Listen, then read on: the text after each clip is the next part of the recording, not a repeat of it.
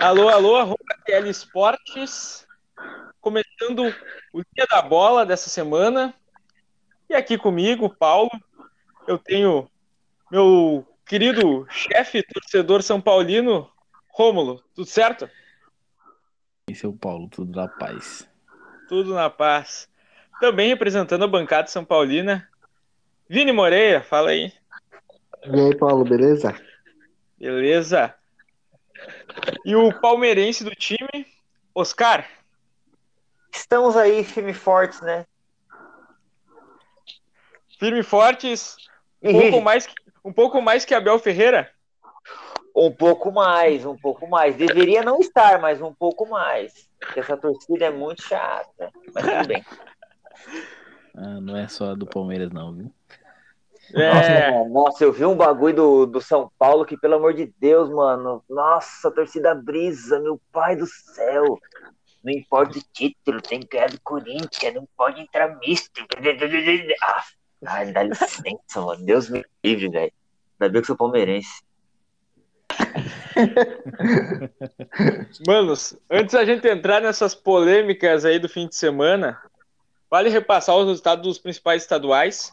Começar Boa. pelo que está mais avançado, né? Nem estadual, regional. A Copa do Nordeste, no jogo de ida da final, o Ceará ganhou por 1 a 0 do Bahia.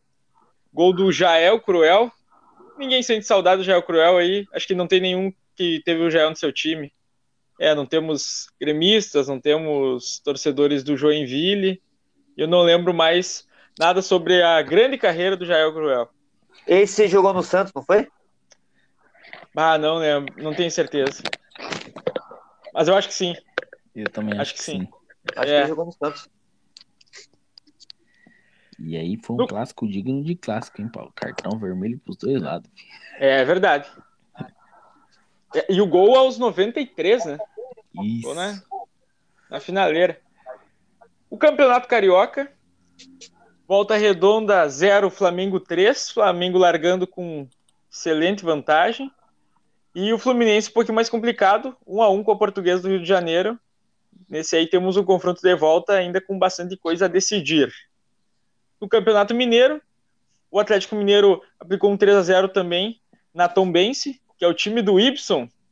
O Ibson daquela passagem marcante pelo Corinthians, Romulo. É, exatamente. Ibsen. E no outro confronto da semifinal, lembrando que são jogos de ida, o Cruzeiro perdeu por 2 a 1 pro Coelho, pro América Mineiro. De virada nesse jogo aí, hein? Esse Eu tava- Cruzeiro, meu pai do céu. Eu tava numa expectativa boa quando eu, eu vi o resultado do Cruzeiro, que o Cruzeiro saiu na frente, eu achei hoje o Cruzeiro vai, o Cruzeiro vai. Quando viu o América virou o jogo. O Cruzeiro Vai, chegou a marcar um gol e, teve, e foi anulado, né? É que enfrentou o time de Série A, né? É verdade. São os fatos. Também no Campeonato Gaúcho, e aí eu já abro depois para a gente comentar um pouquinho. O Juventude venceu o Inter por 1 a 0 e o Caxias perdeu por 2 a 1 para o Grêmio. O Inter no, jogando num, num gramado bem ruim, Bento Gonçalves, Oh, a- culpa do gramado, Paulo? Pelo amor de Deus. Calma, calma aí. Calma, Pinheiros, se vocês bem viram, tava horrível. Era um confronto de dois times de Série A. E o Inter jogou mal.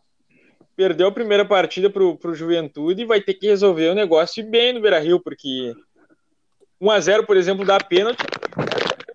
Assim pensar que o Inter tem que, tem que dar um 2x0 para passar sem no Juventude. O Juventude não é um time presível, é um time organizado. O Caxias também foi um time bem organizado contra o Grêmio. Jogando num gramado melhor, é verdade, mas é, o Grêmio conseguiu ser mais feliz, mas também foi, não foi assim com, com grande disparidade. Foi um jogo, foi um jogo equilibrado. É, podia, por exemplo, o Caxias, quando estava perdendo de 1 a 0, o Caxias faz um gol que é anulado. E ali, por exemplo, podia já ter empatado, podia ter chegado a virar o jogo, já que ele marcou um outro gol depois. E o Grêmio consegue, no final do jogo, com um gol de pênalti do Diego Souza, é, a vantagem da vitória para a Arena e fica bem confortável agora, porque tendo na segunda partida é, a vantagem de não ter que correr atrás do resultado contra o time em tese menor, tu já não fica naquela pendência de ter que furar uma defesa que vem com o ônibus estacionado. Mas é isso. O Grêmio conseguiu uma boa vantagem e o Inter vai ter que correr atrás. Rômulo, que, que tem para falar aí desse confronto? Eu ia fazer a mesma piada com o Internacional, tava aqui na minha programação. Oi, atravessei, mano. A programação das piadas. A programação da piada aí falando que o Inter só perdeu porque pegou um time de Série A também. Mas, todavia, entretanto, é, para você, Paulo, me tira uma dúvida. O Inter tá jogando misto também ou não? Nesse jogo, não. Jogou misto em outras partidas, mas nesse jogo, não. Porque, tipo, isso só mostra, mano, pelo menos para mim, que é de fora, que não acompanha tanto assim o futebol gaúcho, né? Obviamente, mas o Internacional e o Grêmio, que o Juventude, ele vem forte, né, pro brasileiro. Óbvio que a gente tá falando estadual ainda, mas é, é um time que você ganhar de 1 a 0 do Internacional na semifinal não é qualquer coisa. é, o Juventude foi bem feliz na estratégia no jogo. O Juventude não fez uma partida assim brilhante, mas, mas ele se defendeu muito bem. Marcou muito bem o meio-campo do Inter assim no jogo, não foi nada criativo, não conseguiu infiltrar, não, não conseguiu ser incisivo. E uhum. o Juventude, o mérito do Juventude foi marcar muito bem. E o gol é aquele gol que o time que marca bem tem que fazer, é o gol de contra-ataque. Exatamente, é o que eu ia falar. É o gol que, tipo, se, se você é um time, talvez não precise nem ser um time reativo, mas se a seu objetivo é sempre o contra-ataque, mano, você tem que fazer esse tipo de gol. E é interessante mesmo porque o Juventude, o Juventude começou mal o Campeonato Gaúcho. A estreia do Juventude no Gaúcho foi contra o Inter. Vocês vão lembrar, a gente falou aqui no Linha da Bola, porque era um dos poucos campeonatos que estava acontecendo naquele momento. O, o Inter começou o campeonato praticamente com sub-20. Tinha só o goleiro Daniel, que, que tem 26 anos, e o resto eram só meninos com, é, com menos de 20 anos. E... e o Inter ganhou de 1 a 0 do Juventude no Beira Rio, primeiro jogo. E, você, e ali foi uma. Você que Ficou... acompanha constantemente, Paulo, como é que tá o físico dos times do Sul? Tipo, porque, por exemplo, que nem você comentou que o quando a maioria tava parado, o galchão tava correndo de boa, né? Então acho que isso pode é, seja bom ou ruim, deve fazer diferença, né, no, no médio prazo aí pro restante dos times na, nas, nos outros campeonatos. Sim. É, tá meio difícil de avaliar, porque tá tendo muita rodagem nos times. O Inter, o Inter não é uma questão de poupar jogador. Talvez agora no, no, no penúltimo jogo do Galchão, quando o Inter deu 5 a 0 ali no, no esportivo, ali sim, poupou porque já estava em função da Libertadores. Mas antes mesmo o Ramires, ele tava assim, ó, cada jogo é uma escalação. Ainda não tem aquele time titular, aqueles 11 fixos na, na cabeça do torcedor. Então, fica um negócio assim que é difícil avaliar o físico, porque mesmo jogadores como o Edenilson, por exemplo, titular absoluto ano passado, o Edenilson começou no banco algumas partidas, assim, nessa temporada, por questão de, de rodagem de elenco. Uhum. Aí, o Grêmio já é um pouquinho diferente. O Grêmio também rodou bastante o elenco e usou bastante a, a meninada nesse início. Mas o Grêmio tava um, uma questão assim, de muita cobrança. Porque a cobrança era o time do Renato não tá correndo. E o time do Thiago Nunes, que agora começou, enfim, é, parece estar tá agradando o torcedor nesse sentido. Tem Quer mostrar que serviço tem... e tá voando, né? É, eu não sei assim, se tem uma diferença tão grande, mas é que tem duas coisas. O, os dois últimos jogos, o Grêmio ganha com gols é, no final. O Grêmio sofre empate e consegue buscar o gol no final. E acho que isso para o torcedor fica muito assim, ó, evidente, porque antes é, não conseguiria buscar esse resultado, talvez pelo físico. E hoje consegue, bom, tá acontecendo alguma coisa boa. E mudou o preparador físico também no Grêmio.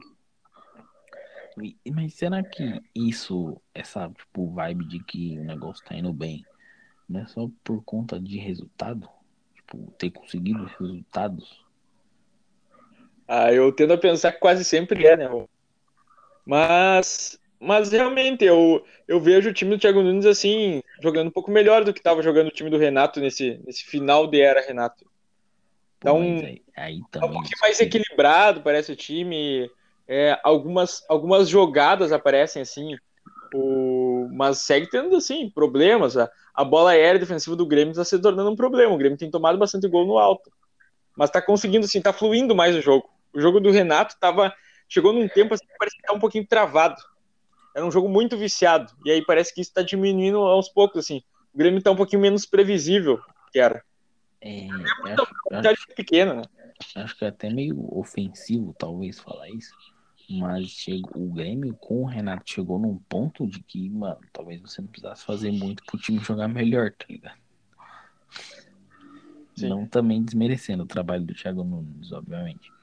Mas porque o time não produzia, né, mano? Ele, ele poderia talvez até vencer jogo, mas ele não produzia como produzia um ano atrás, tá ligado? Se a gente lembrar, o, o parece eu fui bem crítico assim desse final do desse ciclo do Renato e aí tirando todo o clubismo, o coloradismo de lado. Se vocês estavam aqui com, comigo no linha da bola, mesmo em outros programas, sempre ouviram que eu, que eu fazia críticas assim. Mas o Grêmio teve uma fase de 2020 que se pegar só aquele recorte ali, poucas pessoas eh, tinham esse alerta assim de crítica ao Renato que é um recorte que vocês vão lembrar de um jogo emblemático. O Grêmio dá um 0 no Vasco na Arena. Lembram desse jogo?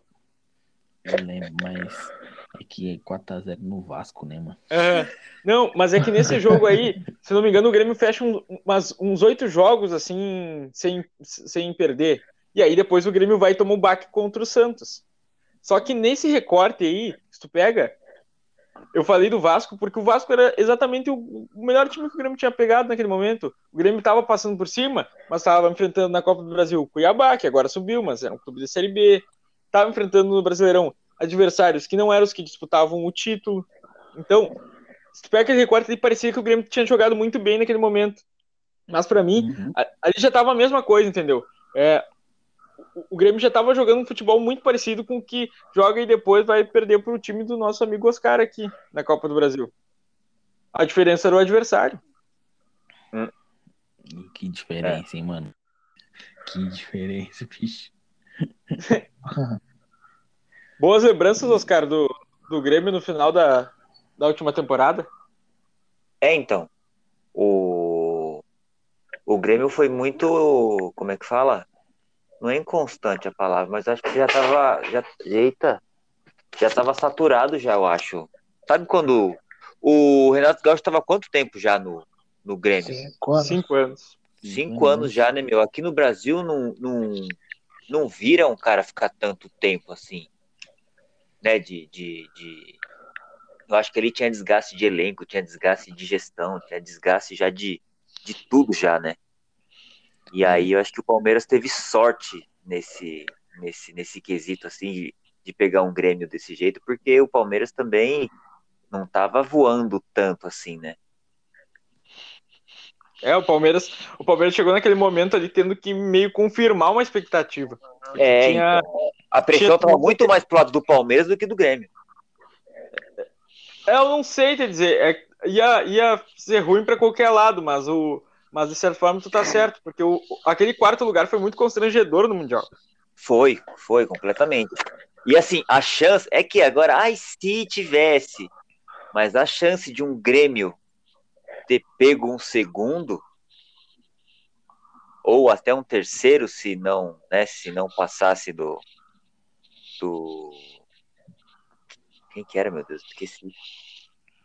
O Awali e o Tigres do Tigres, né? Se, se não passa do, do, do, do Tigres lá, é, não ia fazer tão feio quanto o Palmeiras, eu acho. O problema era que eu não confio em quase nenhum clube do Brasil para passar daquele Tigres na semifinal do Mundial. É, então, então, se, é esse se que não dá para ficar brincando, entendeu? Mas eu acho que a pressão estava muito maior para cima do Palmeiras, né? aquele mesmo papo, não, porque é um time muito caro, pelo investimento, pelo elenco que tem, blá, blá, blá, blá, blá, entendeu? É sempre isso, né, mano? O pessoal acha que dinheiro traz resultado. É, os caras Só colocam, é... mano, o, o, o, o cheque no, no, no, O valor do. Da. Não do cheque, o valor da. Da folha em campo. Mano, isso aí não entra em campo, velho. E essas mesmas pessoas são as que falam que dinheiro não dá res... não garante resultado. Mas aí quando perde, pega o dinheiro para falar de resultado. É, mano. Ah, é... Isso me lembrou um tweet maravilhoso. O, o Oscar vai lembrar do, do Inter e Palmeiras na Copa do Brasil de 2019. Que foi um jogaço, né? O Inter acabou ganhando, mas foi um, foi um baita jogo no Beira uhum. E aí, o... tem um, um, gol do Inter anulado no último minuto. Que é um, uma anulação bem mandrake. O, o Felipe Melo engole o juiz ali. É, e aí o juiz vai e anula um gol do Cuesta que, eu não, nunca, nunca, nunca, nunca enxerguei nada, mas ok. E aí foi pro pênaltis o Inter ganhou. Só que aí, tu ir pros pênaltis depois de ter um gol anulado no último minuto que te dá vitória, vai com muito sangue no olho, né? Ah, é. E a torcida do Inter também, muito calejada, porque ali era, era uma retomada assim, do, do respeito, ainda muito resquício da, da Série B que fazia pouco tempo. Aí quando acaba o jogo, eu entro no Twitter e tem o pessoal da Inter da Depressão, que são geniais. E só tem um tweet assim, ó. Dinheiro não compra felicidade. E acho que é o tweet que resume toda a noite do Colorado daquele dia. A gente se é... sentia jogando contra a Crefisa, contra a tia Leila, contra a Felipe Belo, essa gente aí do, do Oscar. Aí. essa gente do Oscar é ótimo. Essa gente do Oscar é ótimo. Patrocina nós, Oscar. Ô, Paulo, deixa eu te perguntar um negócio que me veio lá para não esquecer. O Inter perdeu esse jogo aí pro, pro Juventude e na volta, se o Juventude faz um gol já era? Tem aquela regra de. Não, não, não tem gol fora. Se foi, então, se for 2x1 um, é pênalti. 2x1 um, pênalti, exato. Aliás, ah, só tá. para fechar o, o Inter Juventude aí, e o Caxias Grêmio também. Cara, olho nesse Marcos Vinícius que marcou o gol no Inter. Eu já tinha visto ele em campo em outros jogos do estadual. Me chamou atenção exatamente o que me chamou atenção no gol. É muito rápido. É um moleque que o Juventude contratou agora. E, inclusive, para quem for jogar o Cartola, aí já fica a dica: ele tá duas cartoletas. Eu acabei descobrindo por acaso isso. Esse, esse vai valorizar. Ele, ele, ele é assim, ó, ele é uma válvula de escape do time do Juventude. O time do Juventude ele é, um, ele é um time organizado, mas não, não tem assim tanto. Não tem tanta coisa. Talvez, talvez for quando começar a Série A, assim, dependendo, é quem acompanhou mais vai olhar que o time da Série B em alguns momentos podia ter mais recursos técnico. É o que tem 20 anos, não é? É, tem 20 anos isso aí. Mas tem, mas tem esse menino aí e o outro que é o. que já tava na Série B e agora me, me, me foge o nome. Joga pela ponta também. Que são rápidos e fazem a, a diferença ali. Pelo Juventude no Galchão aqui, segundo o Google, ele tem dois gols em 10 jogos. Uhum. Marcos Vinícius. É um, é, mano, todo jogador, pra mim, de 20 anos, que deu uma leve destacada, todos os times têm que ficar de olho. Porque... É, ele não é, ele não é artilheiro, né? Ele é jogador de velocidade, ele é. É. Porque o que a gente deixa. Desculpa, o que a gente deixa de jogador bom nessa idade estragar, mano, vou te contar, velho. É, até rolou um papo hoje lá no grupo que a gente comentou sobre a base do São Paulo, o jogador que foi pro Cruzeiro lá, o Bisoli. E, e, e, o que tem de jogador nessa idade de 20, 21 anos, que aí o clube não usa no principal, mas também não tem onde usar, e, e aí você empresta para clube menor, e aí o moleque some, é incrível, mano. Então, esses moleques, por exemplo, eu lembro até hoje do Richardson, do Pombo, quando ele surgiu no América. Mano, eu vi ele jogando e falei, nossa, esse moleque é muito bom. e aí, e o Fluminense, tipo, tava todo mundo já olhando para ele. E quem me consegue contratar é quem? O Fluminense. Não desmerecendo os caras, mas. Putz, grilo. tá ligado? A gente, os demais times têm que ficar muito de olho nesses meninos, que eu acho que são oportunidades muito boas de negócio e até mesmo para o menino se desenvolver num clube talvez com uma estrutura melhor, né?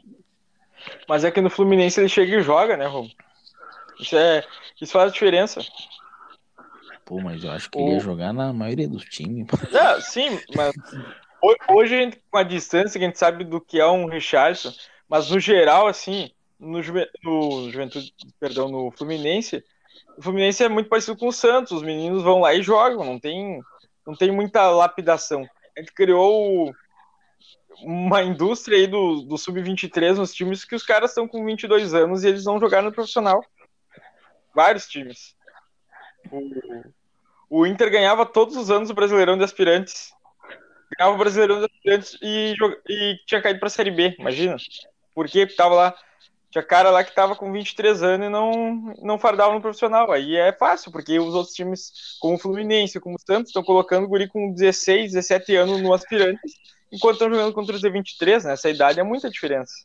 É. Mas no, no, no, depois não vende, não, não, não, não rende, entendeu? É, não, não faz nenhum sentido. Inclusive, é uma das críticas. Acontecer, né?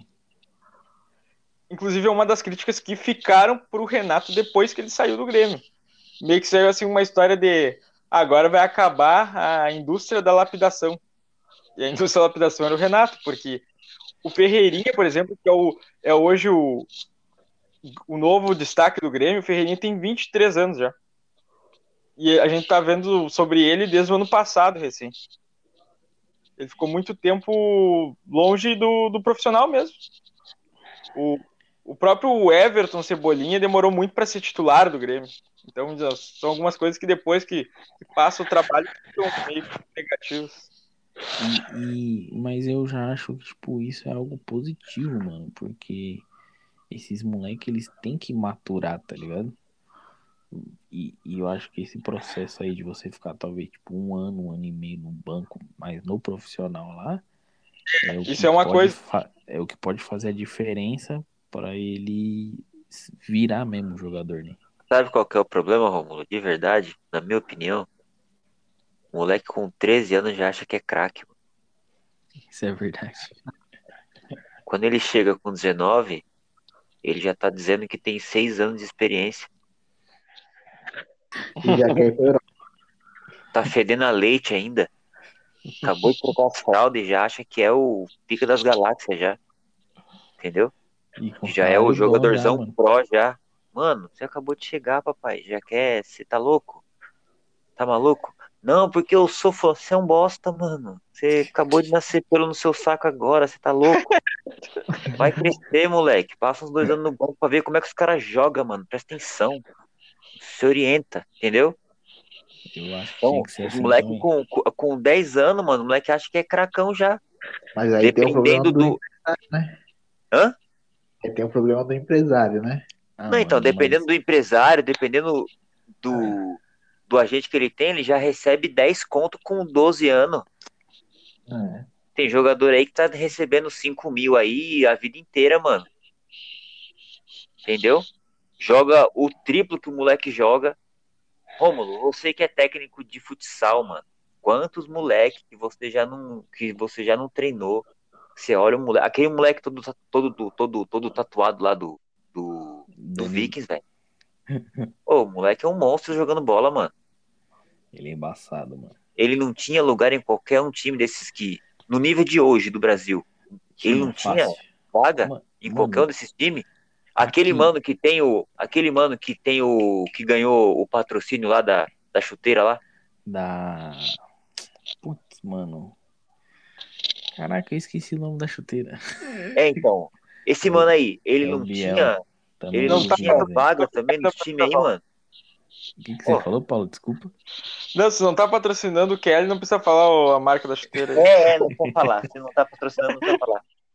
Tá entendendo, mano? É que, é que assim, o VK, por exemplo, a gente sempre teve pelo menos um jogador ali que é fora da média, tá ligado? Então a gente já teve o Danilo, que a gente ainda tem, o Biel, que a gente ainda tem, e o Amazonas, que era até uns dois meses atrás o maior artilheiro do Vikings. E, tipo, mano, ele era um cara que entrava e fazia seis gols, sete gols, oito gols. Ele era da portuguesa e ele só que a portuguesa desandou e segundo que ele não conseguia entender o jogo taticamente, tá ligado? É. Ele fazia de é. tudo, tudo com a bola, tudo, tudo mesmo. Mas a parte tática dele não fluía. E aí, em vez de ensinarem o moleque, tá ligado? Eles só deixaram ele embora. É, tem uma. Tem uma frase do. O Rômulo gosta muito do Grossi, do Gustavo Grossi, que veio para o Inter agora coordenar a base, que eu concordo 100% com ele. Que a, a categoria de base é a, é a única pré-temporada do jogador. Tu aprende tudo ali. Depois tu vai desenvolver, mas. É, tu, conceitos, é o. Tu, tu, já chega no profissional com, com tudo isso. Depois tu não tem mais tempo de aprender muita coisa. Tu tem tempo de, de colocar em prática e descobrir o que tu já sabe, na verdade. Exatamente. Tipo, o jogador ele já tem que estar tá com o básico, passe, chute, essas coisas bem afiadas. E o tático também, mano. Porque hoje uhum. o jogo é muito tático. Antigamente até beleza, porque antigamente não era tão assim, mas hoje é.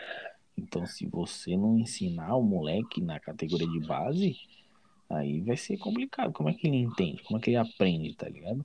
É, um exemplo que eu tenho para mim é o William José, que agora tá na Inglaterra. O que esse moleque ele deve entender de tática é absurdo. Porque, tipo, ele nunca foi badalado aqui, foi pra Europa, pra Europa e nunca foi badalado lá.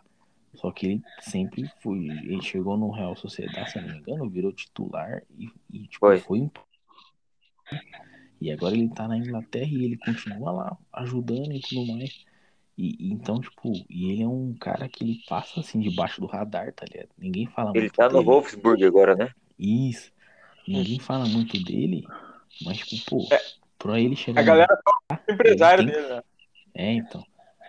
pra, pra, mas pra ele chegar onde ele tá, ele tem que entender muito de tática. Porque pra onde, na onde ele joga é muito mais tático do que sua habilidade hoje em dia. Mas tem um outro exemplo, porque o William José eu até acho assim, eu, eu, concordo contigo mesmo que tem a galhofa em cima do, do empresário. Mas tem aquela coisa assim, ah, era um cara que também não, não chegou a ser um cara de seleção e tal, mesmo com tudo isso, entende? mesmo com anos da Europa. Mas o Casemiro, para mim, é um baita de um exemplo. Porque o Casemiro, o Casemiro não, não foi assim, um titular absoluto com sobras do São Paulo. E eu não apostava que ele ia chegar e ia ser o que é hoje o Casemiro tomou conta do meio-campo do Real Madrid, assim, ó, de uma forma que não. Não tem explicação. Ele, ele, ele sobra muito como primeiro volante no, no futebol mundial. Saiu escorraçado aqui de São Paulo. Mas só corrigindo aqui, passou... só corrigindo aqui rapidão. Ah. Não é Wolfsburg. Wolfsburg é lá da Alemanha, ele tá no Overhampton. Isso. Isso. Esse time com W aí. É, é do, é do Lobo, é do Lobo, é do Lobo preto com fundo amarelo. Isso. E aí o. o...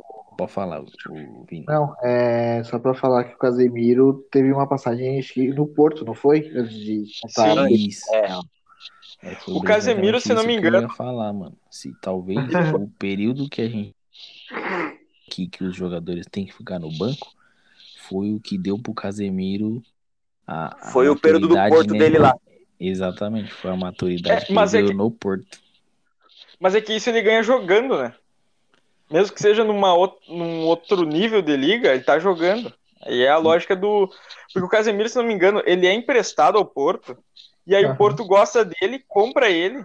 E aí depois o Real Madrid fica. O que, que a gente fez? Ele é melhor que os que a gente tem. E vai lá e compra ele de volta do Porto. Então, como é que funciona isso lá? É, o Real Madrid, quando ele empresta, ele meio que empresta vendendo o jogador e aí, se ele chegar no final da temporada e ele quiser o jogador de volta, ele tem que pagar um valor pro jogador voltar, tá ligado? Ah, entendi. Então, tipo, é um empréstimo ou, tipo, uma venda com a opção de recompra, que eles chamam. E aí é só o Real chegar com o valor na mesa que leva. E aí entra um pouco na questão que eu falei. E nem o caso chamado aí pra jogar num Porto. É, é outra liga, é um pouco mais fraco, mas olha a estrutura Aqui não. Mas já é gente... Champions, né? Já é. Isso, a gente, aqui a gente pega os nossos jogadores de 20, 22, 23 para ganhar rodagem e manda ele pro São Bento, que vai jogar a Série A2 do, do Paulista. É, e, tipo, nível Tá ligado? E decente. E aí, como é que o moleque vai, vai evoluir, tá ligado? Uma boa saída. Diferença, tô. É, Infelizmente ele não consegue isso por questão de dinheiro, né? Porque a moeda vale menos as outras moedas da fora do Brasil aqui no, no continente. Mas uma boa saída para ele seria emprestar, por exemplo, para clube emergente da Argentina, do Paraguai, porque o cara às vezes vai jogar uma Libertadores Entendeu? Uma vai pegar uma saída é o elenco principal pegar Covid e tem que pegar os moleques pra jogar. Igual aconteceu com o Palmeiras. Aí revelou quatro moleques aí. Não, tu falou exatamente o que eu tava pensando, porque é, eu não, não tenho problema isso do, do cara ser banco, mas é que na maioria dos clubes, a real é que o jogador da base só aparece quando o, o, o titular não, não tem mais possibilidade de jogar. É, é, só em lesão, quando foi três da posição tomar cartão amarelo. Eu é. acho que essa bronca, essa bronca que tem alguns torcedores do Grêmio, entendeu? Tem jogador que. O Arthur, por exemplo, só foi aparecer no time do Grêmio meio que numa emergência assim. E aí apareceu e tomou conta da posição. Mas não é algo e, planejado, entendeu? Tu não e lá na frente o técnico vai falar que foi ele que revelou. É. é Quando ele vai falar assim, aqui. eu que revelei o Gabriel Menino. Ah, tipo, Ô, mas... Vai, vai. É, será que custaria tanto assim pros clubes?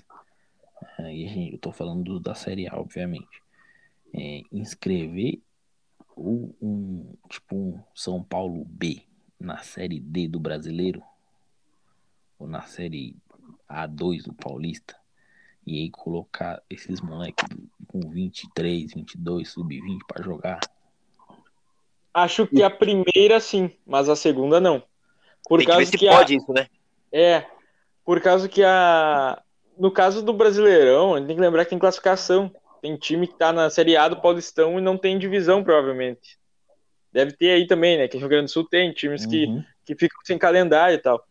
Mas eu lembro, eu lembro do Inter jogar a terceirona aqui no Rio Grande do Sul, com um time de base. E o Inter e o Grêmio patrolavam os times do interior. Não só a terceirona, jogavam a, a, a, Copa Federação Gaúcha, que muda todos os anos o nome aqui, mas que também preenchia o calendário de segundo semestre. Lembro que um, um ano o Inter tinha o Juan Alano na base. O Juan Alano passou pelo Curitiba há pouco tempo e agora tá naquele time que o Zago saiu lá, o Kashima Antlers.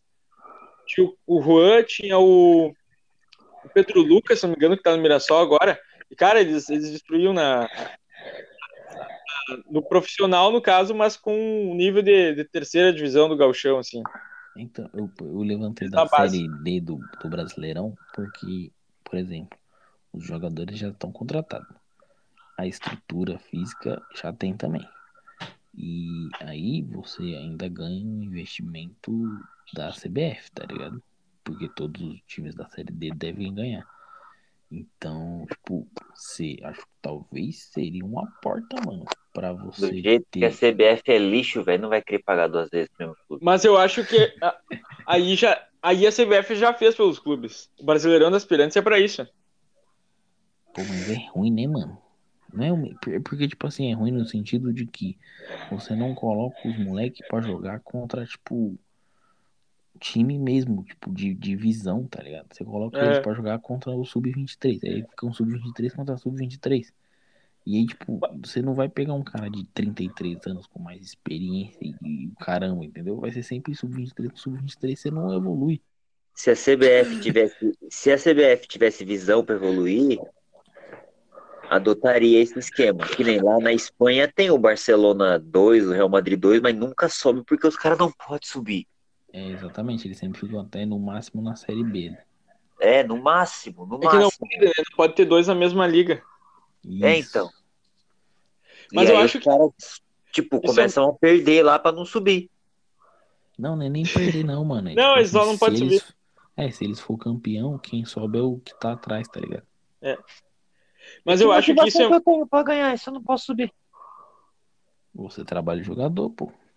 É, mas eu acho que isso é, é, é mais pensamento para a federação estadual do que para a CBF. Porque a CBF tem que cuidar de muito time, ela tem que, ela tem que alocar time de, de 26 estados mais Distrito Federal.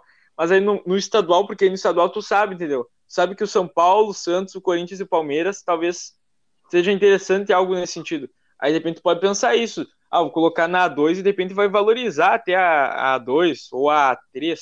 Eu acho. Do, do, do Paulistão.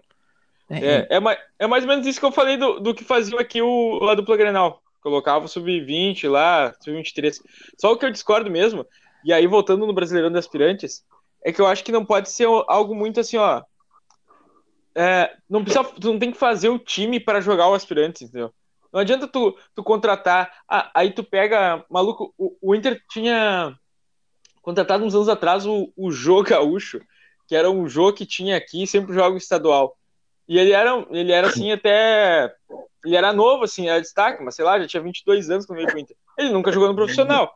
Destaque, ele... 43 anos, moleque. É, não, ele era destaque no time interior. Só que aí, tipo, tu contrata esse cara e aí tu coloca para jogar no Sub-23, pô, no Sub-23, lá nos aspirantes, ele vai render muito. Mas ele nunca vai chegar no profissional, a não ser que ele seja realmente muito melhor. Mas, mas se ele fosse muito melhor, ele já tinha vindo pro Inter no Sub-20. Essas lógicas, entendeu? Uhum. E, e, aí, tu, tu não faz time pro Sub-23 para ganhar o Brasileiro nos aspirantes. Não, tu faz time para desenvolver jogador. E aí tu não precisa colocar cara estourando a idade com 23. Aí tu coloca com 20. Tu coloca o mesmo time que joga a copinha vai jogar o Brasileirão Aspirantes, entendeu? Tu, é, mas aí fica num, numa dessas assim, pô, mas eu tenho que fazer um time B para aspirantes, porque eu tenho o, o Brasileirão Sub-20 lá que joga esses moleques que estavam na copinha. Então é umas coisas meio, meio fora de do giro, assim, entende? Que não, que não faz muito sentido. Mas eu acho que o Brasileirão Aspirantes pode ser bem usado, só que tem que ser menos disparelho, tem que colocar times que sejam de base. O, sub, o cara com 23 anos, se não tá no profissional, já era. Então, mano, eu acho que às vezes não, é esse o meu ponto, tá ligado? Às vezes, é que nem, tipo, já vi algumas entrevistas dos, dos caras lá da, da, de Cotia, que eles falam que, tipo, cada jogador tem um tempo de maturação, tá ligado? Próprio. E alguns, né, não sei se, não sei em questão de porcentagem, mas alguns eles realmente têm uma maturação lá pros seus 23, 24 anos, tá ligado? Porque se você é, eu concordo. Ver, a gente tem um monte de jogador que se destaca depois. Óbvio tenho, que. Tenho dois exemplos pra ti aqui.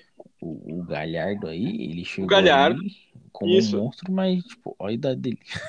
Tá, mas aí, olha, Galhardo e o outro exemplo que eu tinha pra dar era o Maicon. O Maicon vai vai ser um jogador de, bom mesmo no Grêmio. Em outros times ele não deixou muita saudade. É. Esses dois exemplos. Só que aí tem que parar e pensar que o quê? Que é, eu, eu tô dizendo, ah, o cara com 23 anos não tá profissional, não vai dar mais jogador. Não, ele não vai dar mais jogador nesse time, entendeu? Ele não vai não vai estar tá mais no Inter. O Galhardo talvez só seja hoje o que é, porque quando ele tava lá com 23, 24 anos, ele foi rodar no Madureira, entendeu? Ele foi jogar no ele foi jogar valendo a, as ganhas, entendeu? Uhum. Tem que deixar o jogador trilhar o caminho. Se, se for o caso dele voltar depois de 10 anos pro teu time como um jogador já mais consagrado, ótimo, mas não adianta, talvez tu prender ele ali, ele, ele vai ficar até os 30 anos e tu não vai conseguir fazer o cara, o cara ser de verdade. Aí tem várias alternativas, tu empresta e coisa, mas, mas tem, que, tem que ter uma, uma visão, entendeu, disso, de do que, que é melhor também pro, pro atleta. Às vezes não adianta só prender o cara no clube. E acompanhar, né, mano? Tipo assim, beleza, ele saiu, e aí você continua acompanhando ele por uns dois, três Sim. anos ali, tá ligado? Pra ver se, pô, o moleque tá evoluindo, vamos trazer de volta. Eu acho que isso falta bastante também. Falta boa, hein? Porra. Mas vamos dar sequência aqui. A gente falou bastante ali de, do Casemiro, né? Que é oriundo de Cotia. E agora chegamos no, no clássico paulista. 2 a 2 Corinthians parecia que ia levar uma vitória em cima do São Paulo e quebrar essa, essa boa sequência do Crespo. Ei, São Mas Paulo, velho. São Paulo. É, o zagueiro João Vitor lá cometeu um pênalti infantil, né, no, no Pablo, não precisava. Mas eu vou, vou chamar o, o Vini pro papo aí para falar, São Paulino. O que tu viu desse jogo, Vini? Bom, vamos lá. É, achei acertada a decisão do Crespo em relação à escalação deveria ter poupado mesmo alguns jogadores por conta da sequência que vai ter, né? Nas próximas semanas. Se não me engano, são 16 jogos até o final do mês, se eu não me engano. Ou são 11, alguma coisa do tipo assim. O São Paulo começou o jogo meio que sonolento. O Corinthians também um jogo truncado, porrada para tudo quanto é lado. O Tricolor começou né, fazendo gol de cabeça com Miranda. Depois eu vou até falar pra Vivian mandar um áudio pro Romulo, que eu, que, eu cantei a bola antes da bola, antes da cobertura do escanteio, falei que ia fazer o gol, tá? Acertei aqui. Vidente, hum. Então ficou um a um pro Miranda, né? um a um pro Miranda. É, já que ele entregou o segundo gol pros caras. Eu acho que quem errou ali foi o Luan, mas tudo bem. A gente chega lá. Vai me deixar meio de onde não deveria ter dado, né? mas beleza. O Corinthians é, me acha um gol sem querer, pra mim foi sem querer mesmo, aquele chute do Luan, que nunca mais ele acerta. nunca mais. Daquele jeito. Bismo, meu parceiro. ele acerta uma vez por ano, pelo menos. Uma vez por ano, acho que uma vez a cada três anos ele acertando daquela. Não, o Ben, já, o ben já falou hoje que foi porque ele foi no programa dele semana passada, por isso que ele acertou o chute. Ah, pronto. Aí no segundo. É, pode falar, pô. Pode concluir, Vini. Não, não, pode falar, pode falar. Levantar uma bola aí pra vocês. Não só nesse jogo, mas contra o Penharol ali, o, o Luan já não foi um problema pro Corinthians. Pelo contrário, ele, ele em algum momento parecia ser quem, quem dava um suspiro pro time. O Luan tá deixando de ser problema pro Corinthians e podendo se tornar uma solução? Ou ainda é muito cedo para pensar isso? Cara, para mim ele sempre foi a única solução. Só que ele só não acontecia. E aí agora nesses últimos jogos ele vem acontecendo. E eu fico já. Óbvio, eu sou torcedor, mas não é tirando o clube. Fico com receio da mudança do. Se o Mancini sair, o que deve acontecer em breve, se o Luan não vai cair de novo, tá ligado? Depende do técnico que entrar, né? Sim, sim, sim. sim. É, eu acho, é, na minha opinião, eu acho que o Luan ele foi, foi mal aproveitado pelo Corinthians. Em algumas ocasiões. O Luan me pareceu aquele negócio assim, ó, de querer agradar o treinador. Não sei se era uma contratação assim que o, que o Corinthians faria mesmo, entendeu? Foi muito mais algo assim, não, nós temos trazendo uma carta branca para ele, então vamos trazer alguém, vamos meter culhão, entendeu? Vamos trazer alguém que, que realmente ele quer e tal, e, e aí foi isso que veio o Luan, entendeu? Alguém de peso naquele momento. E até me surpreende porque o Thiago Nunes é, é, o tipo de jogador que o Thiago Nunes ele, ele sabe usar. De peso é, ele... morto, então, no caso. Não, é, é, verdade. O Luan tem características que os times do Thiago Nunes privilegiam. O próprio Grêmio agora, o GP, deu uma melhorada já com, com o Thiago Nunes. O, o Atlético, vocês vão lembrar, o Citadini fazia esse tipo de função, entendeu? Ponta de lança ali, um cara que finaliza em média distância, não. Ele, ele sabe tirar isso, e ele não soube tirar isso do Luan no Corinthians, né? Eu, eu acho que talvez possa ser que tipo, foi um negócio de oportunidade. O Corinthians sempre faz negócio de oportunidade. Errado, coitados. E, e, tipo, o, o Luan ia sair do Grêmio. O Luan é corintiano. O pessoal queria o Luan no Corinthians. E aí, tipo, não foi só o efeito do técnico, tá ligado? Acho que rolou uma pressãozinha ali da torcida também. Manja, tipo, um alvoroço. Pô, o Luan vai vir, Luan uhum. vai vir. Os caras falaram, é, vamos, vamos trazer. E porque o moleque já foi o reizinho da América. Não é possível que aqui Sim. não vai dar bom. É igual o Borja. Uh! então, assim, eu o acho que... da bola só falar dos reis da América para ver quem realmente merecia ser rei da América dessa, dessa turma. Então aí eu acho que, tipo, realmente ele tá começando a finalmente encaixar, mano. Eu de verdade, tirando o clubismo, fico feliz porque, mano, se o meu rival tá forte, a chance do meu time ser forte igual é maior, porque a cobrança aumenta, tá ligado? E nós ficar uhum. batendo no, em morto também não dá, né? Chega um Santos aqui, nós bate nos caras. Aí vem o Palmeiras, nós bate nos caras. Aí tinha que ter alguém pelo menos pra empatar com nós, né? Como melhor com os nossos reservas, né? Sim. é, é algo que eu penso. É algo que eu penso assim, ó, do, do grupo da Libertadores. O grupo do Inter, ele é um, ele é, é um grupo fraco, né?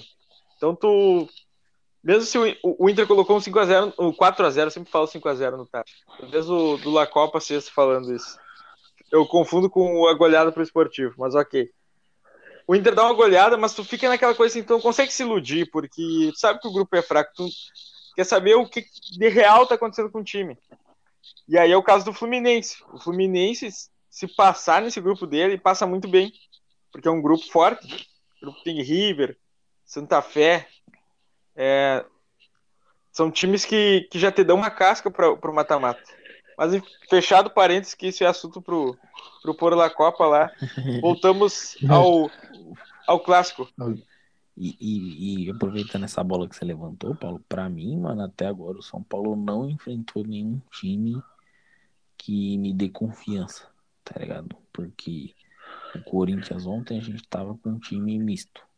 E contra o Palmeiras, o Palmeiras estava com um time misto. É verdade. Então, tipo, Ô, me chamou de chorão aí pelo gramado. Deixa quieto, Paulo, deixa quieto, deixa quieto. Toca, Rômulo, continua seu raciocínio. Continua seu raciocínio. Segue aí. Não dá ligação pro Paulo, não. Segue aí, segue aí. Então, tipo assim, eu acho que a sequência de vitórias é importante, realmente, mas eu ainda acho que ainda falta aquele jogo que você fala, puta, esse time vai voar porque venceu um time que tava voando, tá ligado? É nesse Sim. sentido que pra mim ainda falta um pouco. E até falando só do, do um pouquinho aqui do jogo, né? É, é, mais especificamente do lance que eu falei, que o Vini achou que o erro era do Luan. Eu falei que o erro para mim era do Miranda, porque, tipo, eu revi o gol várias vezes. Na hora que o Corinthians parte pro ataque ali pela direita, tá fazendo a parte dele ali. E aí o Miranda passa por ele e vai cobrir a lateral lá embaixo, mano. E a bola vem na onde? Na onde ele deveria estar. Tá. E ele não tava, tá ligado? Ou seja, ele largou a posição dele para fechar lá embaixo. Não fechou, a bola passou e o cara fez o gol na onde ele deveria estar. Tá. Eu falei, ô oh, meu filho, aí você dá um, dá um gol pra nós, dá um gol pros caras, aí não dá, né? É só que tem, Corinthians tem um zagueiro burro lá, senão nós tá lascado.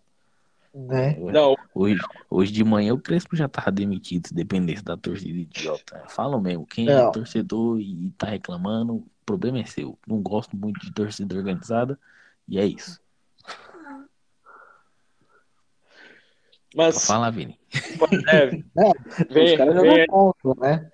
Ah, Independente jogou totalmente contra, jogou a pressão de um, de um clube que tá nove jogos sem perder para falar que o importante era ganhar um clássico do que título. Nunca se vi isso. Aí quando não ganhar título, reclama que não ganhou título. É porque faz tempo que não ganha, vindo, por isso que abala, entendeu? Por isso que dá nó na cabeça. Não. E o, e o penal lá no final do jogo quebrou toda a minha narrativa. Eu já estava pronto para chegar a linha da bola e vinha assim, ó, o Corinthians vai ser pro Crespo que o Grêmio foi pro Cudê, porque o Cudê tava bem no Inter, mas não ganhava do Grêmio, e aí a imprensa fazia esse alarde. Pô, mas aí tudo bem, empatou, não ganhou, mas é diminuiu a potência da, da minha narrativa. E agora não tem mais essa graça. Bom argumento. É. Mano, esse empate só serviu para dar mais uma semana pro Mancini. É isso. Vai cair no, no, nas quartas.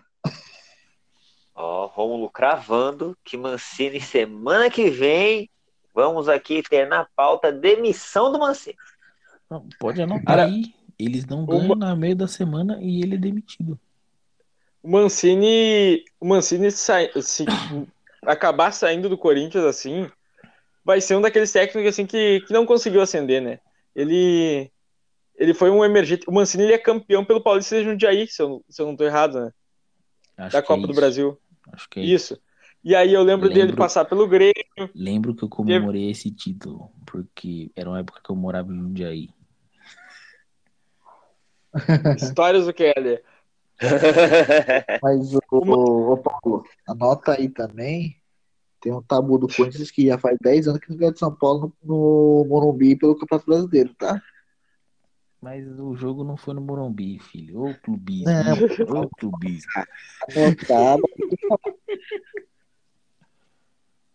Não, só pra concluir.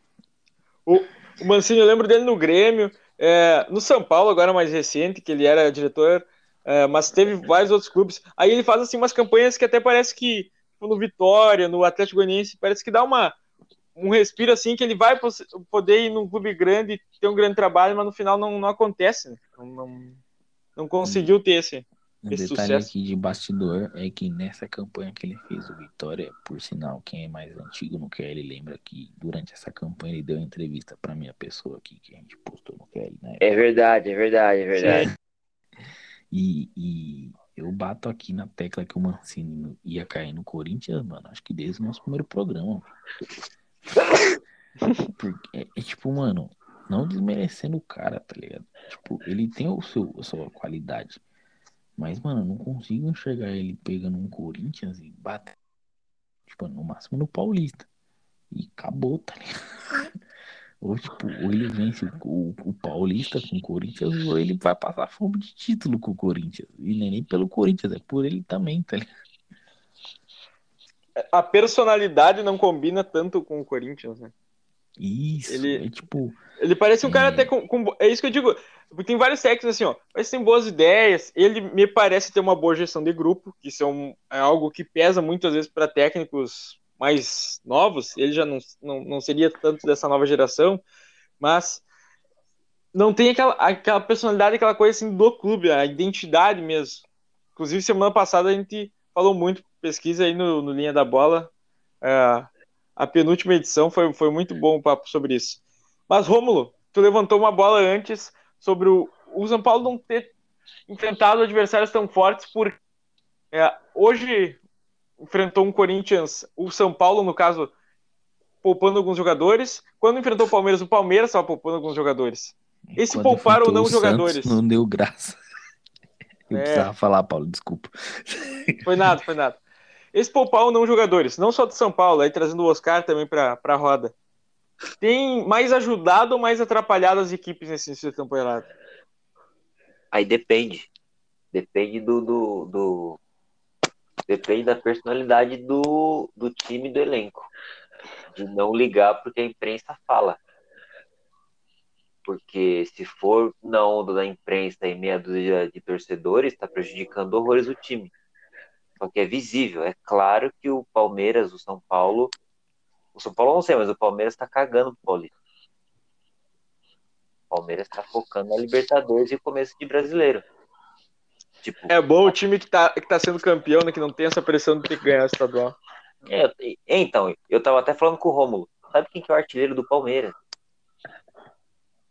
É o Lucas Lima, que acabou de fazer uma harmonização facial. Ele tá com a cara quadrada agora. Tá com a cara quadrada, mano. É o artilheiro do Palmeiras, com dois gols no Paulista. O artilheiro do Paulista é um Bruno Mezenga, prazer, da Ferroviária, com oito gols, mano. Rei do gato. É exato, eu até falei pro Romulo, é parente do mano do lado do, dos boi lá. Então, velho, Palmeiras não tá nem aí pra esse paulista, mano. E tem meia dúzia de torcedor falando a par, velho. Deixa o cara trampar, mano. Deixa o cara fazer o, o bagulho, o, o planejamento dele, mano. Tá ligado? Tem que, tem que pôr os moleques sub-10 para jogar o Paulista mesmo. Tem que revezar elenco mesmo, tá ligado? Tem que pôr, tem que pôr os bichinhos para brigar, mano. É, é em Paulista, sim, pegando um Palmeiras, pegando um Santos, pegando um Corinthians, não, porque é embaçado, que é clássico, classicão. Tem que ir com um time full mesmo para. Mentira. Mas tem que poupar jogador sim, cara, em, em, em campeonato menor, não pequeno, campeonato menor, porque aqui em São Paulo tem, tem essa essa mania ridícula dos quatro grandes, né? Ah, campeonatinho, campeonatinho, até chegar na final. Aí quando ganha, não, Paulistão, se perdeu, vira Paulistinha. Né? É, e é um. Eu que olho mais distante, o Paulistão é, é um nível bom. Eu acho que o Paulistão testa muito mais para o Campeonato Brasileiro que qualquer outro estadual. Não só porque hoje tem um, um Bragantino, mas é que sempre tem algum time.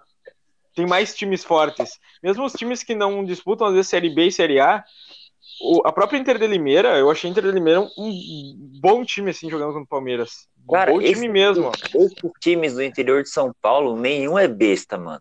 Exato. Só não tem estrutura para se manter numa série B, numa série A, entendeu? Mas nenhum ah. é idiota, nenhum é bobinho, entendeu? Monta o time pro estadual, né? Mas, mas é, monta os bem. caras, é. tipo, dão a vida para se manter no estadual e jogar estadual, mano. O resto do ano, o que aparecer é lucro. Aí chama o bombeiro da cidade, aí chama o policial, o dono da farmácia. Pra, mas é que a, aí para é que aí quando tu faz isso, a maioria dos times consegue jogadores assim saírem do vai sair alguém. Ó, essa Inter de Limeira, se ligue naquele Pedro do Rio. Aquele ali joga na Série A. Pedro do Rio, o nome dele?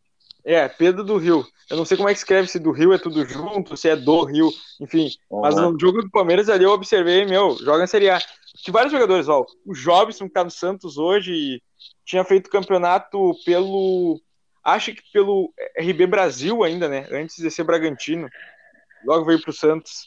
Então, todo ano sai um jogador do, do interior paulista ali que, que vai jogar não só nos, nos quatro grandes daí, mas de outros estados também e vão jogar Série A. Os caras sabem que é uma vitrine boa também, porque é um campeonato, é um campeonato bem visto. E, e você falando, vocês falando do Paulista, mano, é, o que tem da quantidade de jogadores que jogam Paulista, que são da Vars aqui de São Paulo, é enorme, mano. E quando eu digo Vars, é Vars é mesmo entendeu? A Warzone aqui, que tem a, puta, a Copa Pioneer, é a maior Copa da Várzea hoje em São Paulo. E aí nela lá, é, acho que ano retrasado, que foi a última que teve por conta do Covid, o Marcos Assunção tava jogando. Só pra você ter uma ideia, tá ligado? Marcos Assunção que é cover do Kid Bengala. Né? Bela referência, hein? Então, tipo, mano, é, acho que tipo, a Vars aqui em São Paulo é forte. E aí esse monte de garoto que joga todo fim de semana em dois, três times, vai pro interior para jogar esse time, para jogar no Paulista. E aí eu acho que eles chegam já com a vontade a mais, porque sabe que. E torcer pra alguém achar. É, então, se, se der uma destacada ali, talvez já consiga um contratinho melhor em outro time, já de um, mais nacional, né? É, e, e, isso é muito bom, mano. Tipo, tem jogador aqui de futsal aqui que já passou no Vikings que, que hoje tá em Portugal, mano. Da hora. E isso, só para trazer uma curiosidade, porque isso não é de, de hoje nem de longe, né? Isso é muito antigo, assim, é, é, é assim. A portuguesa que ganhou a Copa São Paulo com o Denner, eu acho que 92, se alguém lembrar aí me, me corrija, me fala. Eu, eu, eu, não era nascido ainda. É. Uma vez eu, fiz, eu tive que fazer uma pesquisa em cima dessa portuguesa e, cara, quase ninguém foi jogador de profissional assim valendo, entendeu? Porque teve o Denner, claro, teve uma fatalidade, mas aí dos outros jogadores ali, tinha jogador tipo que era destaque e que não, que não rolou. Aí tem um ou dois que, que conseguiram ser reserva da própria portuguesa e foi o máximo. Ninguém mais rendeu. Enquanto quem fez a final com a portuguesa naquele ano, foi o Grêmio, no Grêmio tinha daquele time ali o Danley.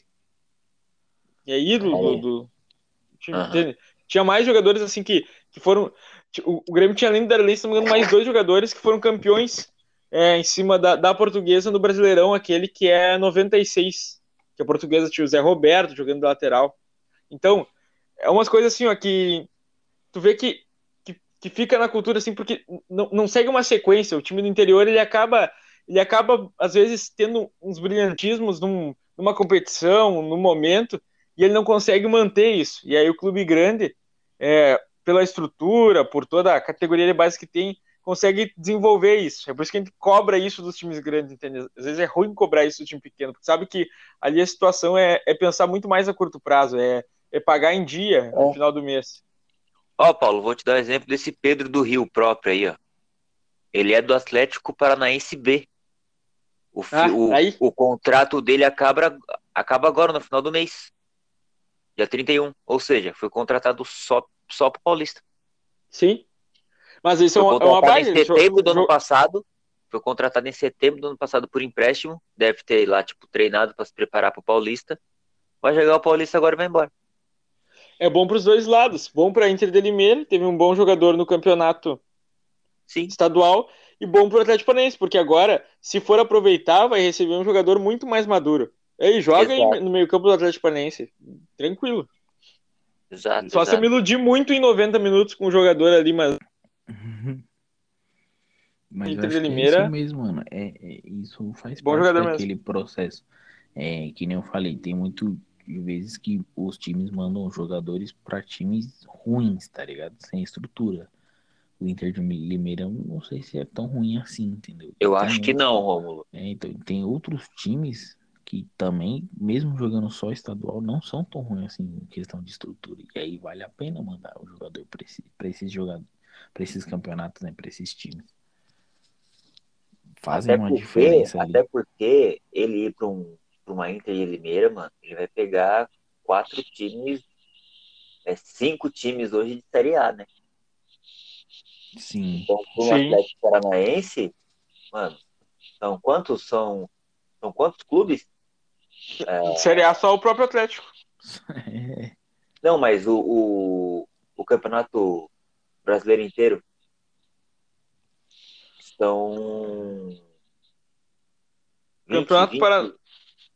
São, são 20 times no total. Sim, sim. O do brasileiro, né? Isso. Isso. Aí, já é 40. É, quantos por cento? Eu sou 20% já É. do. É isso? É isso? Isso, 25. Isso, isso. Chegou lá no raciocínio. É, escrevi no raciocínio. Tipo assim, o jogador ali do meio ali já conhece um, certo? bem aí os dois candidatos a título do, do, do brasileiro. Então ele sabe jogar contra o time, entendeu? E aí já perde experiência também, né, mano? É, então. Com certeza deve ser um jogo com uma vibe diferente e com de uma forma diferente, né? Uhum. E é valendo, né, cara? É um estadual que a Inter de Limeira joga ferro estadual porque, ô, vai ter time fora da, dos quatro grandes aí que vai classificar. Claro, classificam dois, né, em cada grupo, mas, mas vai, vai ter time dos grandes que vai sobrar nessa classificação. Então, tá valendo muito o estadual para as outras equipes. Ó, Romulo, E- segundo o Transfer Market aqui, ó, o Inter de Limeira é um time de 5 milhões de euros, mano. Tá bom pra Não caramba. é, rapaz. não é time bobinho, não. O Internacional, o, o, o São Caetano não é 2 milhões de euros, mano. E por sinal caiu. Aliás, caiu, né? Caiu, né? São Caetano O- do Walter. O professor Cadu tá todo chateadão aí, porque o time dele de coração, o time dele de cidade caiu, né? É, mano. Ah, isso é triste. Eu vi uma queda do time da, da minha cidade também. A última competição que o time jogou, então. Então, isso. Acho que é, acho que é quase tão. Acho que é pior do que ver o time grande da gente cair. O Romulo não Ah, viu é, esse negócio aí. É mais o, doído mesmo. O time grande ainda tem um alento que tu, que tu acredita que volta, né? E o time, o time da cidade, às vezes tu já pensa que não vai mais existir daqui a pouquinho. Pô, cara, sabia que eu acho que deveria ser o inverso? Pode parecer mó idiota, mas eu acho que deveria ser o inverso, mano. Porque, tipo, quando o time ele é pequeno, vou vou citar um exemplo prático. A gente aqui do QL, a gente não é a Globo. Então, tipo assim, se a gente quiser mudar o rumo do negócio pra acertar, ou quiser, tipo, organizar de outro jeito, a gente vai e consegue. Porque Como é já pequeno, tá aconteceu? ligado? É, como já aconteceu. E, e, o time grande normalmente não, ele não consegue fazer isso tão fácil e muito menos rápido, tá ligado? Então talvez o, o time menor, em questão de renda, obviamente é problemático, mas deveria ser mais fácil de se organizar e de conseguir metinhas ali que fosse suficiente, sabe, para voltar mais rápido, por exemplo. Mas é que é muito difícil essas metas no, no profissional, né, cara? A, a gente faz muita coisa no amor. Não tem como tu fazer futebol profissional só no amor. Tem que. É isso. Exige um. Tem um, tem um, um padrão ali do, do dinheiro que não adianta, que, que move a coisa. É, Mas eu vou- Os times, né, todos os grandes, eles fazem no amor, porque eles desperdiçam uma quantidade enorme de dinheiro e nunca precisam pagar, né? Então, Mas eu vou puxar nossa, nossa última pauta principal aí, que ela é bem tática. E interessa principalmente a vocês dois. Se a gente relembrar, Copa de 2006 foi o advento do 4-2-3-1. Tanto que na final, Itália e França uh, jogaram ambas as equipes nesse esquema 4-2-3-1. E que já vinha maturando de, outras, de outros times, né? O Wenger no Arsenal ganha a Premier League 2004 com esse esquema. Isso vai fazer com que em 2006 seja um, um marco maior para o 4-2-3-1. Dito Paulo isso. Ganhou tudo, né? Com os três zagueiros. É.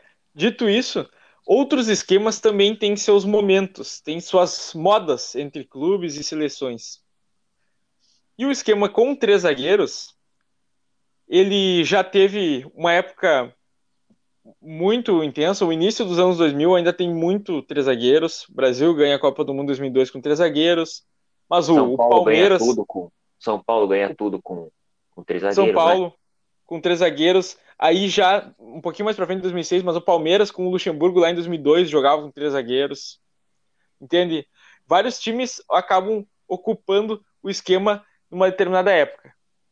E nesse momento, os três clubes da capital paulista acabaram por utilizar o esquema com três zagueiros.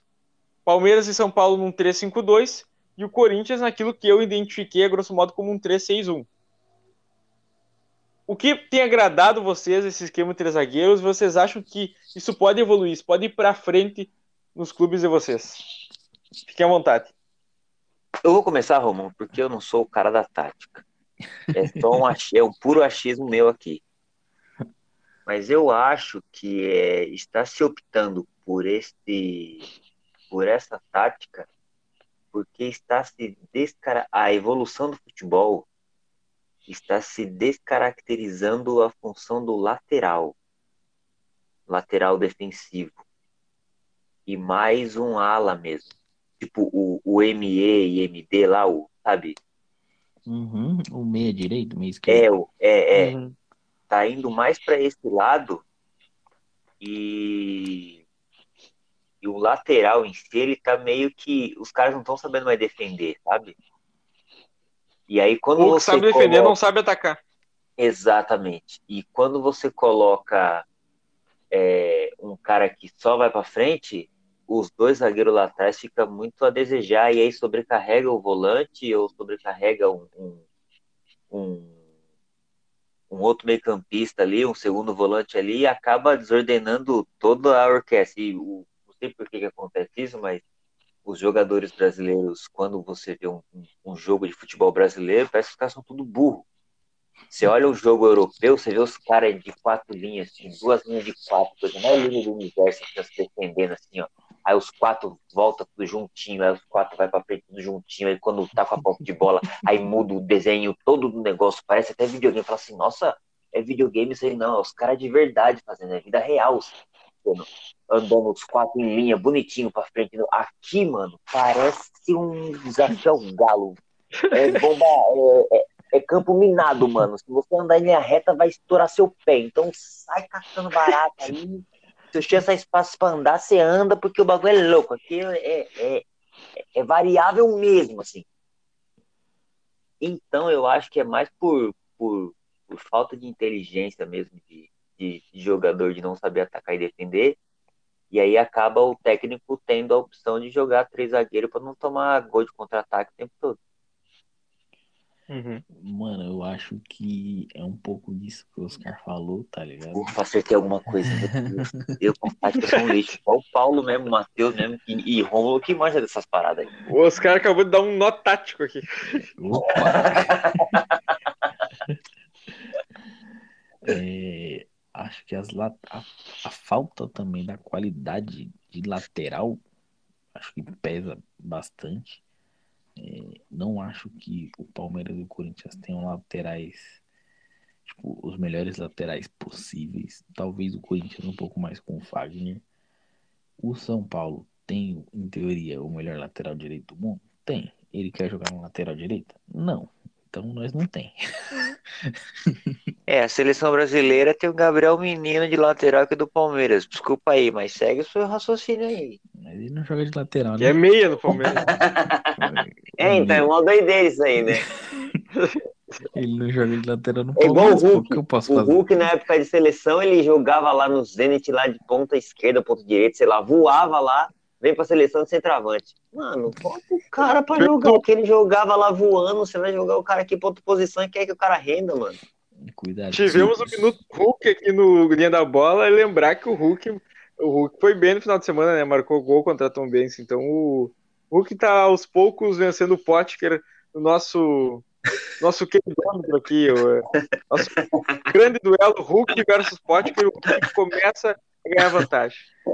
Voltando para os três zagueiros, Romulo. A cada gol do Hulk, o Will fica mais triste. Só para marcado. É, então, tipo assim, é, eu posso estar errado, obviamente, mas acho que o único time desses dos três paulistas que optaram por usar três zagueiros foi o São Paulo, porque o Crespo usa, uhum. já usava antes. E os outros dois, Palmeiras e Corinthians, eu acho que foi muito mais por necessidade, tá ligado?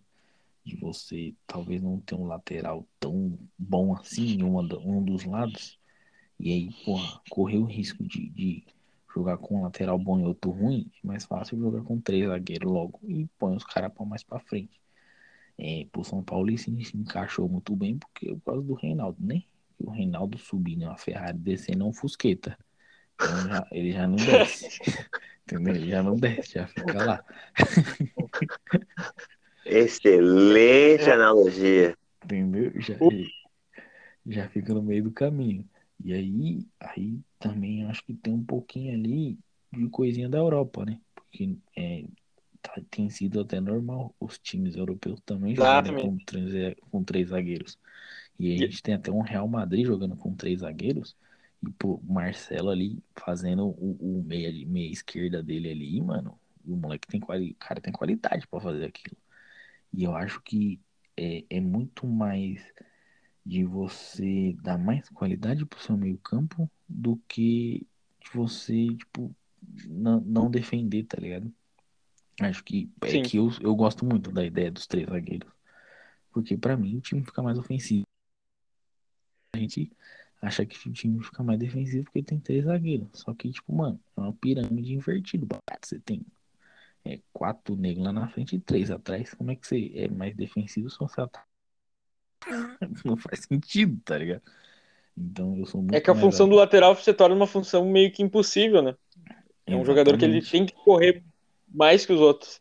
Eu ia trazer, inclusive, isso.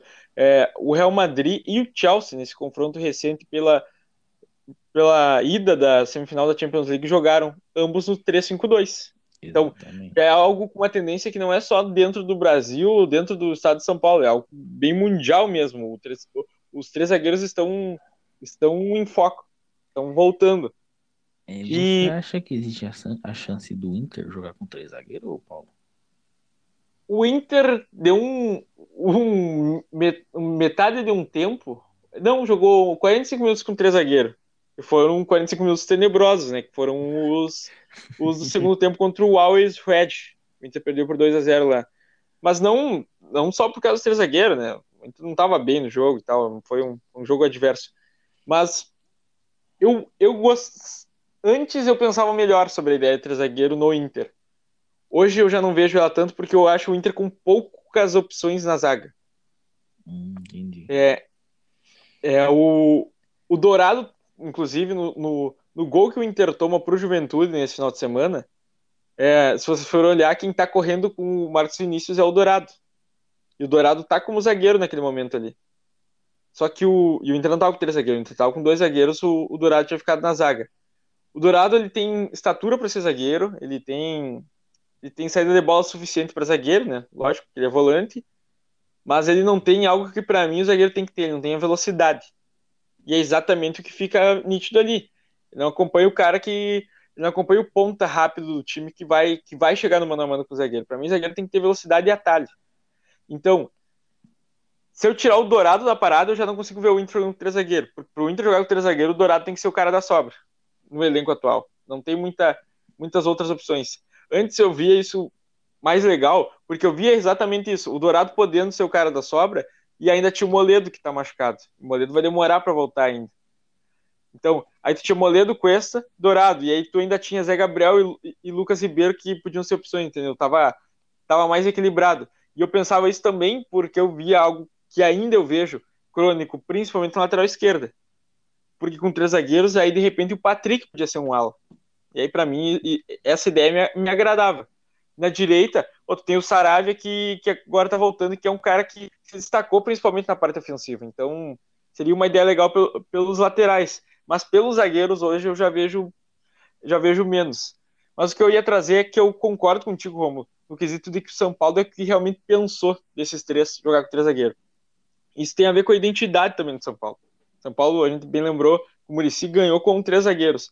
O Corinthians, o Corinthians não jogava com três zagueiros desde 2010. Faz então é, tempo, é muito né? tempo. É muito tempo.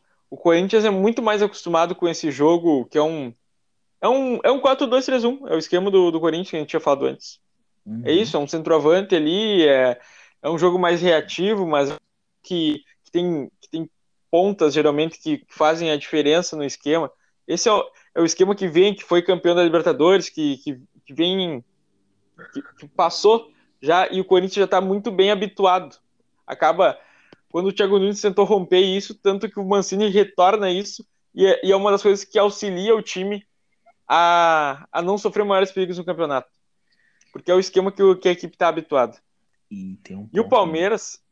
Não, pode falar, pode falar. Pode falar, pode falar, pode terminar. Não, não. E o Palmeiras, o Palmeiras eu acabo saindo mesmo meio que na, na, na ideia que eu falei do Inter. Não sei se as peças da zaga do Palmeiras são, são boas para isso, pro esquema. Porque para mim, se o Palmeiras for jogar com três zagueiros, o Felipe Melo tem que ser um zagueiro. Tem que ser o zagueiro da sobra, entendeu? E não tá sendo. Uhum. E eu não, não consigo ver, claro, que é uma coisa, é um jogo muito assim atípico que o, o que o Abel fez contra a Inter de Limeira. Mas o Vinha na zaga, tipo, essas coisas assim não, não me cresce. Porque isso pode até dar certo num jogo de estadual que tu vai propor jogo, mas no, não vai dar certo no, no jogo que é contra uma equipe mais, mais semelhante ao teu time. E, a, e até não deu certo no estadual, que seria contra a Inter de Limeira, né? Perdeu o jogo. Então, eu não sei, eu acho que do Palmeiras, menos chance de ir para frente isso. Mas no Corinthians, talvez possa pintar um lastro aí pela emergência do elenco atual. É, o que eu ia falar é que muita gente desconsidera, mas, mano, pra você jogar com três zagueiros, você obrigatoriamente tem que ter um canhoto. Meu, uhum. o negócio não é um canhoto, cara. O São Paulo jogou. Que jogo que foi? O anterior a esse Ciência da Libertadores, a gente jogou sem o canhoto, porque o Léo não tava. E é muito difícil ver os caras destros saindo com a bola, porque eles não conseguem abrir para receber, tá ligado? Porque se ele recebe, ele vai cortar para onde? Para direita. E a direita você vai para onde? Para dentro, do, vai pro meio do campo, tá ligado? Então ele tem maior dificuldade de, de, de dominar a bola e criar espaço no meio para um volante chegar, para o meia vir chegar e buscar a bola ou para ele dar um passe em mais profundidade. E ele canhoto não, tanto que é, um dos principais motivos do Léo hoje ser um dos titulares do São Paulo. E aí muita gente pede o Miranda, né? O Miranda, o Miranda. E eu acho que quem vai acabar rodando nessa é o Bruno Alves, porque é, só destro não dá. E, só tem, e o São Paulo só tem o Léo de canhoto, que é pra piorar tudo. Ou seja, ou é o Léo, ou, mano, a saída com três zagueiros vai ficar muito complicada se não tiver um canhoto. É, eu, para mim, também achava que, falava, mano, por que isso? Eu fui dar uma pesquisada e falei, mano, realmente, se não tiver canhoto, o negócio azeda. Não só no três zagueiros, porque quando a gente olha a saída de três, essa, que o Inter usou muito com o Cudê ano passado e acaba usando hoje de novo com o Ramires, que o Flamengo usa desde o Jorge Jesus, que é aquela saída que os zagueiros se abrem e o volante entra no meio dos zagueiros. Uhum. Ela não dá certo se tu não tiver o canhoto. O Inter sofreu com isso no campeonato passado. Quando, quando o Inter jogou com. Quando o Cuesta teve suspenso, com exceção do jogo, do último jogo ali contra o Flamengo, que ali o Inter descobre que o Lucas Ribeiro era sentia menos isso, jogando invertido, mas quando o Zé Gabriel teve que jogar do lado esquerdo, e aí jogava com o Moledo, sempre dava errado. Sempre tinha erro na saída de bola. E é muito função disso. Porque é, é o mesmo esquema. Porque, claro, que muda a questão da marcação três zagueiros. Mas a saída de três é a mesma. Ela, é, é, ela acontece da mesma forma. Porque tu espeta um no meio e, e abre os dois. Então, tem que ter os, tem que ter ali caras que tenham capacidade de dar um passe mais em profundidade, que por hora vai ser o cara mais lateral, por hora vai ser o cara que está no meio. Aí vai depender de cada time. Mas é isso, entendeu? A saída acaba sendo muito semelhante, essa saída de três. E, e eu acho que a gente só vai acabar cada vez mais vendo é, outros times jogando com três zagueiros. Principalmente times que, como o Oscar comentou, talvez não tenham lá o primor de lateral que saiba defender e atacar. Eu acho que esses times têm a tendência, no médio prazo, de começar a jogar com três zagueiros. Principalmente se algum time é, for, for campeão, né? Algum time brasileiro for campeão de um título grande jogando com três zagueiros. Aí desanda de vez e todo mundo vai usar. É. Aí vira moto. Vira, vira. É que nem treinador estrangeiro. é, mas eu também tendo a pensar que três zagueiros nem sempre significa, já falou isso, mais força defensiva. Tem várias formas de tu criar for força defensiva. É, eu lembro de um Inter que jogava com quatro zagueiros. Só que dois deles eram laterais. O, e é um dos melhores Inter que eu vi na minha vida. 2008, quando ganhei a Sul-Americana. O Marcão, que depois jogou no Palmeiras, era o lateral esquerdo e era um zagueiro de origem. O Bolívar jogava no lateral direito. E aí o Álvaro e o Índio de zagueiro. E aí o que, que o Inter fazia? Era essa linha de quatro zagueiros atrás, mas o Edinho e o Guinha Azul, ou seja, dois volantes bem marcadores, e o resto na frente, se virem, vocês vão jogar, vão, a gente vai atacar com a gente vai atacar com quatro, mas esses quatro tem que não se importem com mais nada, porque aqui atrás tá seguro, que era Magrão, D'Alessandro, Alex e Nilmar. Então, era um time que praticamente tinha, tinha quatro jogadores só para jogar, mas acabava que a sustentação defensiva fazia a diferença. Então os times têm que buscar sempre esse equilíbrio. Isso vai de característica de, de, de cada time e das peças que tu tem, não, não adianta. É, tem a ver com material humano isso aí, mano. Aí é outros, aí é outros 500, velho. É, exatamente. No é, papel é lindo. Na prancheta tudo aceita. Na prancheta é maravilhoso, mas o material humano, papai. E, e, só dando um piteco sobre a parte defensiva, o interessante dos três zagueiros é que se você tá vencendo o jogo, tá aos 45 do segundo tempo, e você precisa ganhar o jogo, tipo, já tá 1 a 0 você vai ser campeão, você pega os dois meia lateral, arrasta eles para trás, e aí você vai fazer uma defesa com 5 para 4 na quase uma linha de 4 ali, meu amigo. Acabou. Se Foi o, o time o adversário Jair... passar, é porque é muito bom, tá ligado? Foi o que o Jair Ventura fez mais uma oportunidade no campeonato passado para deixar o esporte na Série A, inclusive contra o Inter, naquele jogo que para muitos é o jogo que o Inter perde o título pro Flamengo ali, né? É, o Jair, e ele não sai com três zagueiros, já sai, ele já sai com uma linha de cinco, desde o início, assim. Claro que ele ainda tem a sorte de fazer o gol aí, aí dá pra, dá pra colocar o mais gente ainda, mas, mas ele já sai com, a ideia de jogar numa linha de cinco. E, e é isso o jogo inteiro. Mas, pessoal, sensacional, fomos de, de, de uma discussão, assim, muito de, de resultado, a uma discussão muito profunda sobre tática. Então, esse é o Linha da Bola, esse é o arroba Esportes. Muito obrigado mesmo. Considerações finais, Oscar. É, eu espero que a torcida do Palmeiras pare de ser chata, tenha paciência e vamos para cima. Rômulo. Eu queria registrar que eu acho que a gente acabou de bater o novo recorde de podcast mais longo.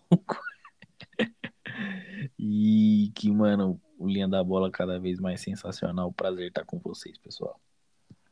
O Vini acabou caindo, mas fica aqui o nosso abraço ao Vini que participou hoje.